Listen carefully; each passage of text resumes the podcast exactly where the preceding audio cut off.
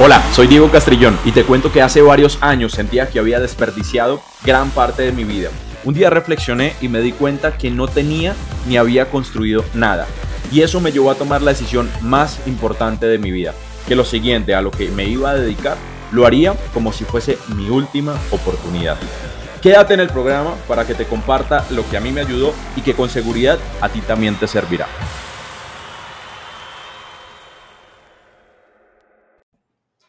Vence la frustración. Un podcast realmente que siento que muchas personas les va a servir más porque es un proceso que muchas de las personas hemos vivido y hemos superado. Y hoy te voy a compartir tres pasos de cómo vencer la frustración.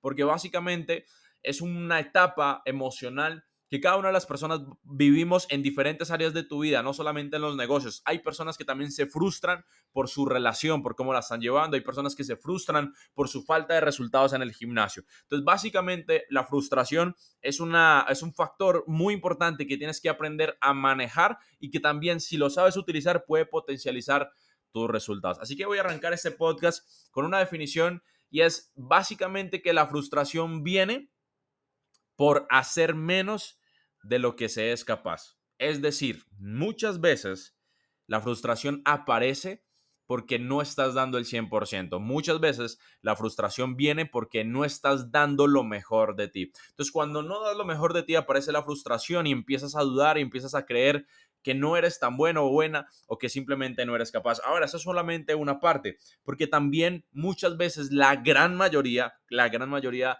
de las veces la frustración viene por la carencia de resultados, porque no ves visible ciertos resultados. Entonces ahí aparecen las dudas, ahí aparece una emoción negativa que es la frustración. Y básicamente como emoción, la frustración, si te domina y tú no eres capaz de dominar la frustración, va a ser literalmente estragos en tu vida. ¿Por qué? Porque la frustración como emoción va a dictar tu comportamiento o tus acciones y tu comportamiento y tus acciones van a dictar tus resultados. Entonces, imagínate que tú estás frustrado y salgas a hacer algo frustrado.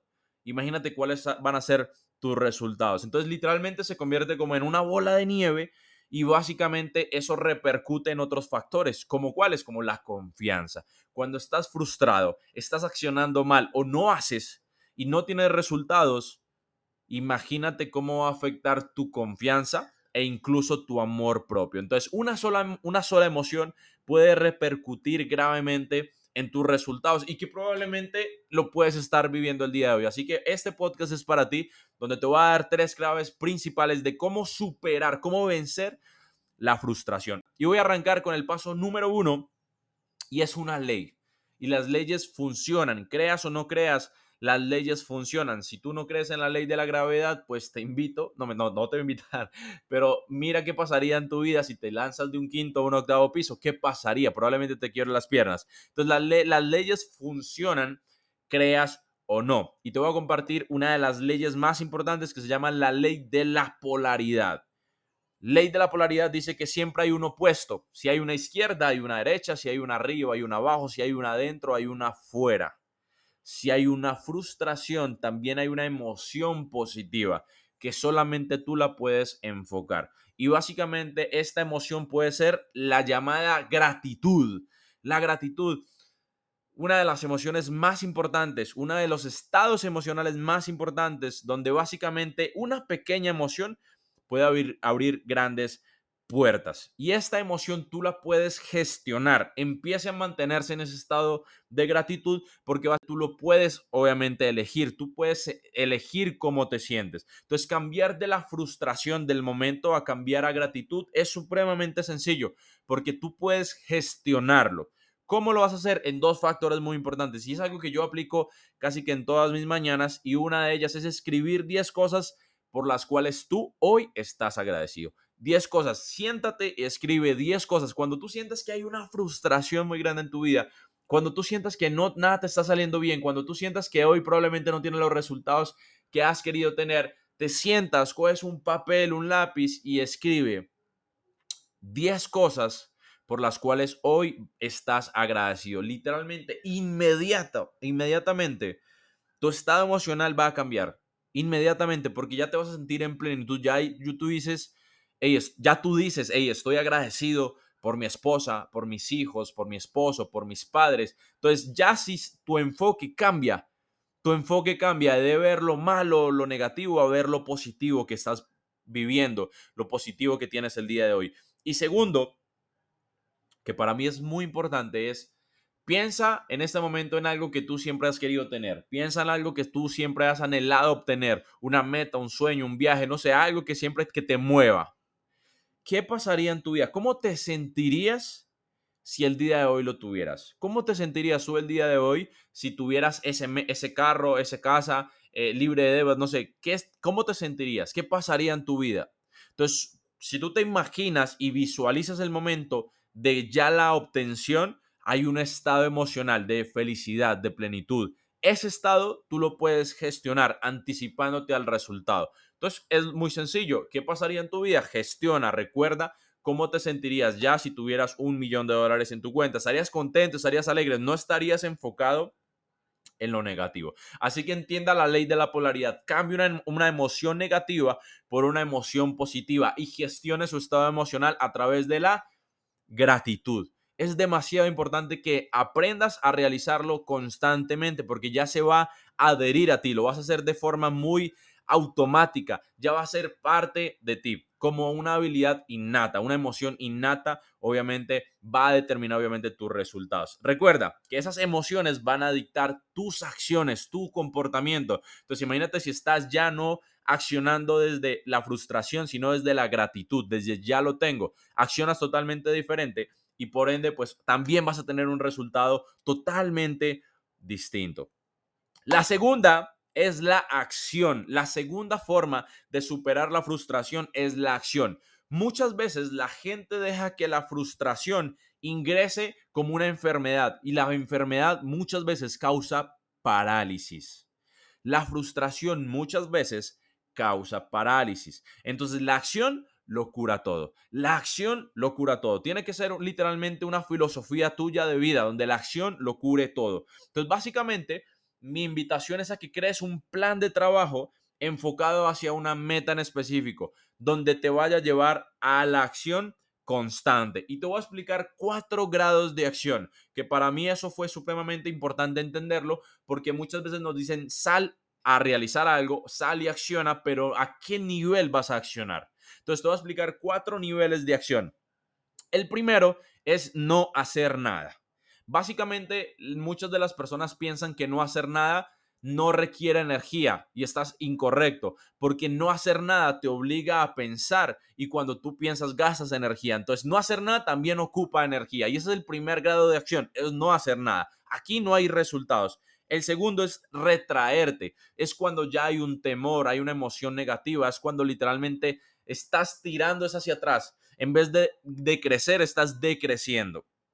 Entonces tu nivel de acción no hay tanto compromiso. Empiezas a accionar un día sí, un día no, un día sí, dos días no, un día sí, una semana no. Entonces te estás retrayendo porque no estás avanzando. El tercero es una acción normal, donde tú simplemente haces constantemente, pero no estás dando tu mayor esfuerzo. Simplemente haces lo normal, lo promedio y aquí es donde tú tienes que salirte del promedio. Imagínate que yo te digo, mira, te voy a invitar a un concierto promedio con un cantante promedio, con una logística promedio. Te lo aseguro que tú no vas, porque lo promedio no nos gusta, lo promedio no nos llama la atención. Entonces, cuando tú accionas de forma promedio, tus resultados son promedio y muchas veces aquí entra gran parte de la frustración. La gente cree que la frustración viene de no hacer nada la frustración viene por hacer menos. Entonces, cuando tú estás en la acción normal, muchas veces entra la frustración porque puedes dar mucho más.